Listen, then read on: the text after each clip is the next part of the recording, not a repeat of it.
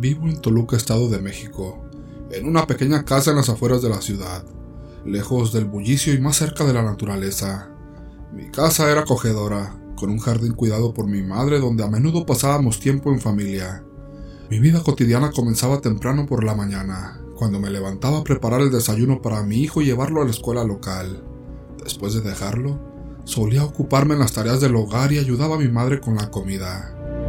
Antes de escuchar nuestra historia de terror, recuerda suscribirte al canal. Activa la campana para no perderte ningún episodio. Si te gustan los misterios que hacen latir tu corazón más rápido, este es el lugar para ti. Comparte con tus amigos y comenta cuál es tu historia de terror favorita. Ahora, apaga las luces, prepárate para la oscuridad y comencemos este viaje a lo desconocido. En casa, además de mi madre, también viven mis hermanos y mi hijo de 5 años. Un día conocí a un chico en un parque cercano mientras llevaba a mi hijo a jugar. Él siempre fue muy amable conmigo. Pasábamos tiempo juntos durante nuestras caminatas por el parque y eventualmente su amabilidad y estabilidad económica me llevaron a considerar mudarme con él. Así que, finalmente, decidí que sería una buena idea vivir en su espacioso departamento ubicado en un tranquilo barrio residencial de la ciudad. Nuestras mañanas solían comenzar muy temprano.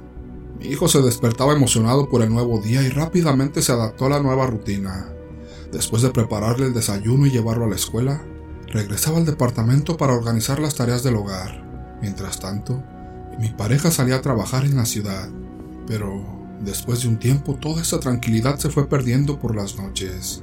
Empecé a sentir que me observaban o que algo me inquietaba, pero no dije nada. Pensé que era por el cambio de vivienda. Sin embargo, días después mientras bañaba a mi hijo y subíamos a la habitación para cambiarlo, él me dijo que sentía que alguien lo miraba. Me asusté y al darme cuenta de la misma sensación, le dije que no tuviera miedo y comenzamos a rezar. Al terminar, en voz alta expresé que estábamos ahí en paz, pidiendo que no nos molestaran y prometiendo no molestar a nadie más. Poco después, esa sensación se transformó en intranquilidad.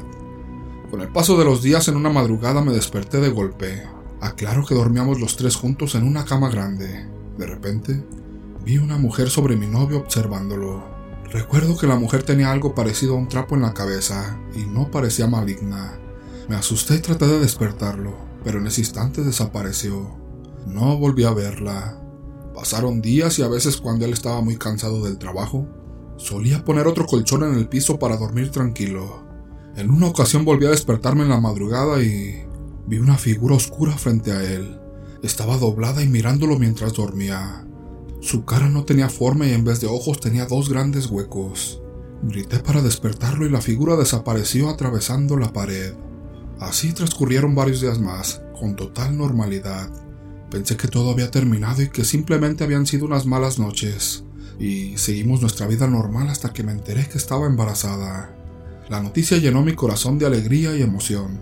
Durante ese primer mes de embarazo, comencé a planificar y a soñar el futuro, las conversaciones sobre cómo decoraríamos la habitación del bebé y los posibles nombres que llevaría llenaban nuestros días de esperanza.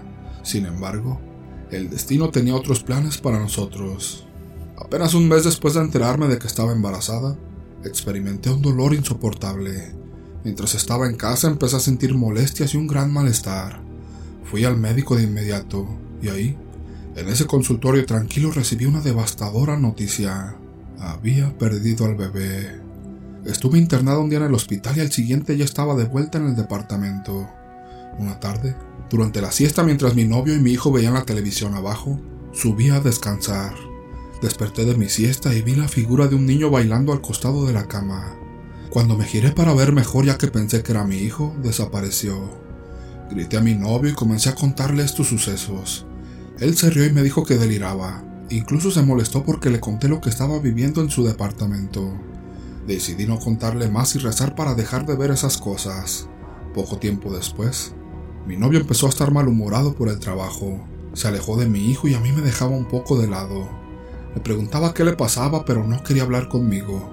La relación se estaba deteriorando.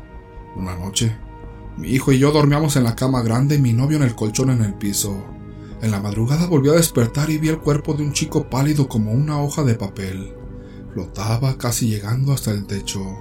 Lo observé detenidamente Era un joven que no parecía malo y miraba a mi novio dormir en el colchón. También luego volteó a verme a mí y sonrió macabramente.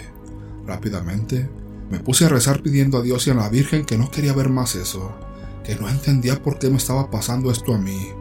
No sé si eran almas en pena o qué era, pero algunos tenían aspecto de personas buenas. La relación con mi novio ya estaba en un punto crítico, debido a la tensión constante en el departamento y debido a mi temor a todo lo que estaba pasando. Así que tomé una decisión difícil pero necesaria. Comprendí que tenía que proteger a mi hijo y a mí misma de esta situación perturbadora, y decidí abandonar el departamento en busca de tranquilidad lejos de las extrañas apariciones. Así que nos fuimos con mi hijo a la casa de mi madre. Ahí duramos unos días. Yo regresé al departamento para hablar con mi pareja, y dejé a mi hijo en casa de mi madre para poder platicar tranquilamente con mi novio. Él se puso muy mal, parecía paranoico como si hubiera perdido la cordura. Luego, se tranquilizó un poco y entre lágrimas me pidió que me fuera del departamento. Me dijo que yo era una buena mujer y que él tal vez no encontraría a alguien como yo, pero sentía que no podía seguir con la relación. Se puso muy nervioso y vomitó por los nervios algo repugnante y oloroso. Me dolió mucho porque siempre tuve malas experiencias en relaciones y sentía que con él lo tenía todo. Después, agarré mis cosas y volví a casa de mi madre. Lo extraño mucho. Le escribo, pero él me ignora. No responde ningún mensaje que le mando. Desde que estoy en casa de mi madre no he visto nada raro como allá. Una amiga me dijo que quizás le hicieron algo malo, como un amarre o un hechizo para que no pudiera estar con ninguna mujer. Pero la verdad es que yo no creía en esas cosas hasta que me pasó. A veces veía rostros diferentes atormentándolo a él o mirándolo fijamente, pero a mi hijo o a mí nunca nos hacían daño. Daría mi vida para que él recupere la paz y la tranquilidad. Daría mi vida para volver a estar con él, porque es una persona muy buena que no merece nada malo.